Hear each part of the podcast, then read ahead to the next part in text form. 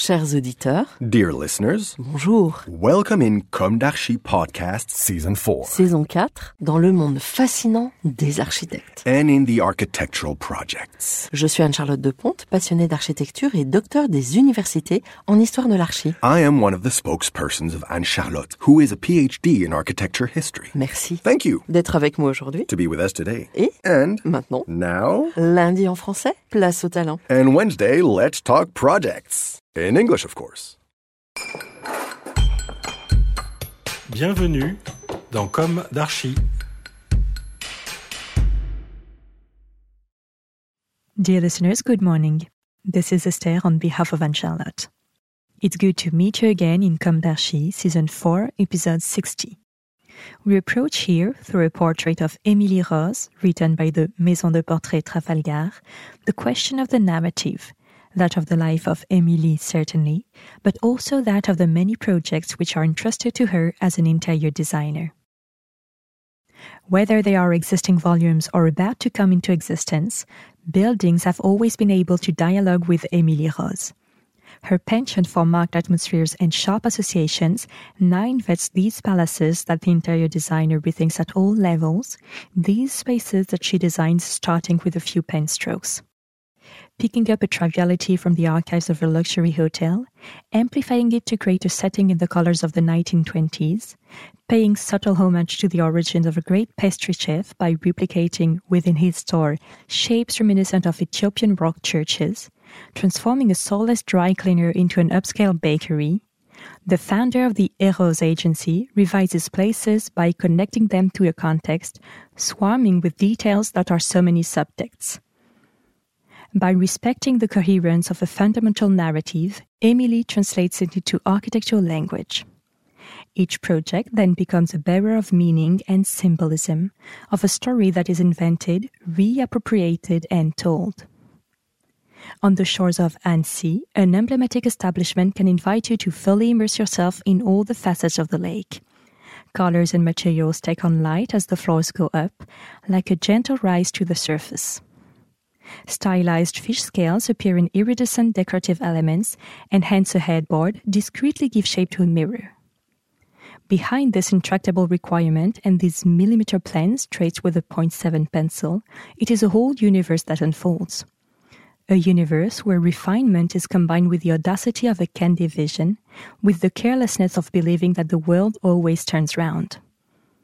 For, in Emily's eyes, elegance can very well be enjoyed under pink or solar neon lights, and sophistication born of a floral motif or a musical.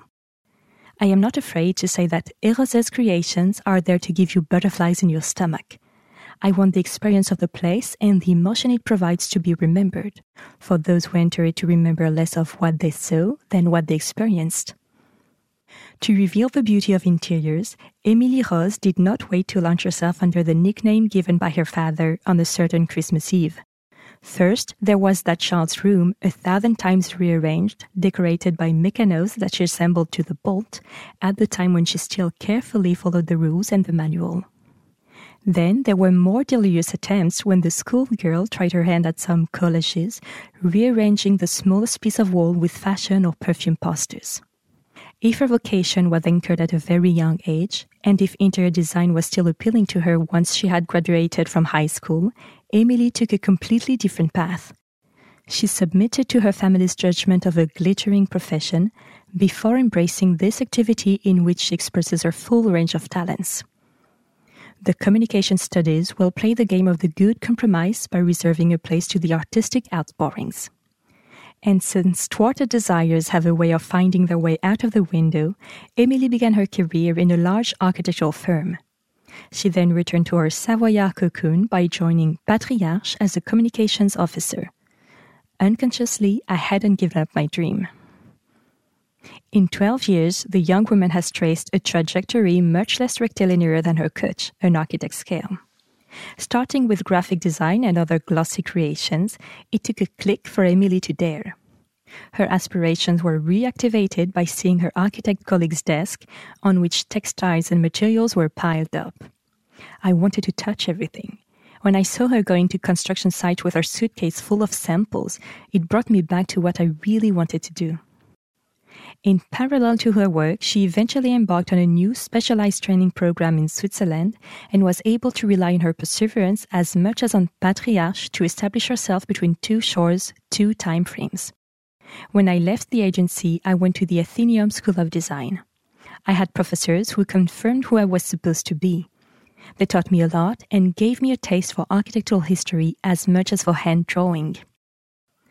Just as her curiosity inspired her to take up watercolor, work with leather, or spray paint walls, just as she moved a few strokes away from a career in rowing and pushed her love of tango to the point of becoming a pro, just as she accumulates passions to the point of taking up several instruments, it is with the same ardor that the tireless one went through her three years curriculum and garnered an award for excellence. From projects to inaugurations, the beginnings in the profession immediately saw the architect refine her signature and launch her agency in Lyon by making the luxury hotel industry her trademark. Because her candor cannot prevent her ambition, Emily's first projects speak for themselves. In addition to her collaboration with the Hôtelier Jean-Claude Lavorel, Le Chabichou, Le Grand Hôtel de Courchevel, and Les Suites de la Potinière, Emily has worked with the retail and restaurant sectors, as well as with large-scale references such as new Periport Airbus and Ligne Roset, which called on the architect to design its stand at the Equipotel trade show. The installation was imprinted on more than one retina by placing four distinct universes under a dome, where everything was thought out, right down to the olfactory identity. The curtains fell in a gradation of shades, offering a welcome poetic pose in the hustle and bustle of this event. A success that resonates with this intention to focus part of the agency's activity on high flying scenography. To support its growth, EROZ surrounds itself with a circle of trusted partners. To give shape to these colorful and envelopic atmospheres of which Emily cultivates the secret, upholsterers, plastic artists, mosaicists, cabinet makers, iron workers, weavers, and flower artisans all contribute to the artistic process. For a good scenario, you necessarily need the right protagonists. With her team, the architect summons creative freedom and demonstrates that taste for collective effort that allows the agency to carry out large scale renovations. Thanks to the project management skills of her husband, Arnaud, Emily follows the progress of the projects from the model to the groundbreaking. This in house management of the work allows us to respect the integrity of an idea that has been conceived, designed, and validated. With a yoga teacher's diploma, Emily masters interiors as well as interiority. And in each of her creations, the notions of balance and alignment intrude through a play of light, a mosaic of flowers, or the reinterpretation of what nature offers in the most spectacular way.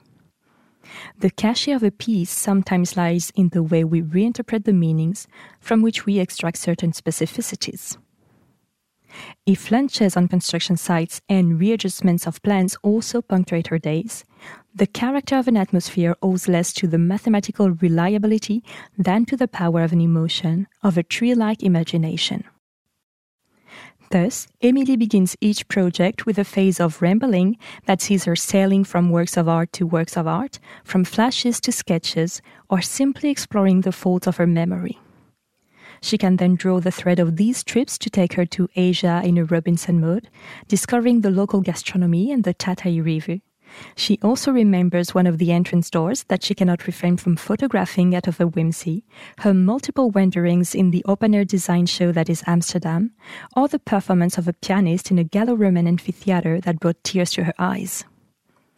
She is also sure that this inspiration is nestled in the smell of a rhubarb pie, in the beauty of a dahlia that has just come out of its dormancy, in the panache of Sidonie, this operetta character who loves in silence, under the brush of Chagall and the dreamlike quality of his paintings, in the harmony of a can of Formentera, the wild island that the architect has in his skin.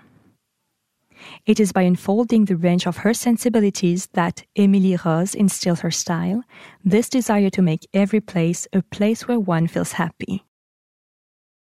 Dear listeners, thank you for tuning in.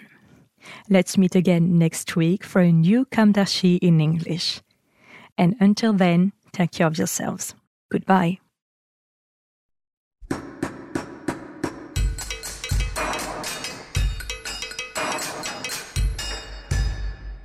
Thank you for listening. Thanks to Julien Rebours, sound engineer, who is collaborating with us today. Don't forget to tune in to our previews on Instagram at Comme d'Archi Podcast. If you enjoy this podcast, don't hesitate to promote it by giving it five stars and a little comment on Apple Podcast or on your favorite podcast platform. And above all, subscribe to listen to all of our episodes for free. See you soon, and until then, take care of yourself.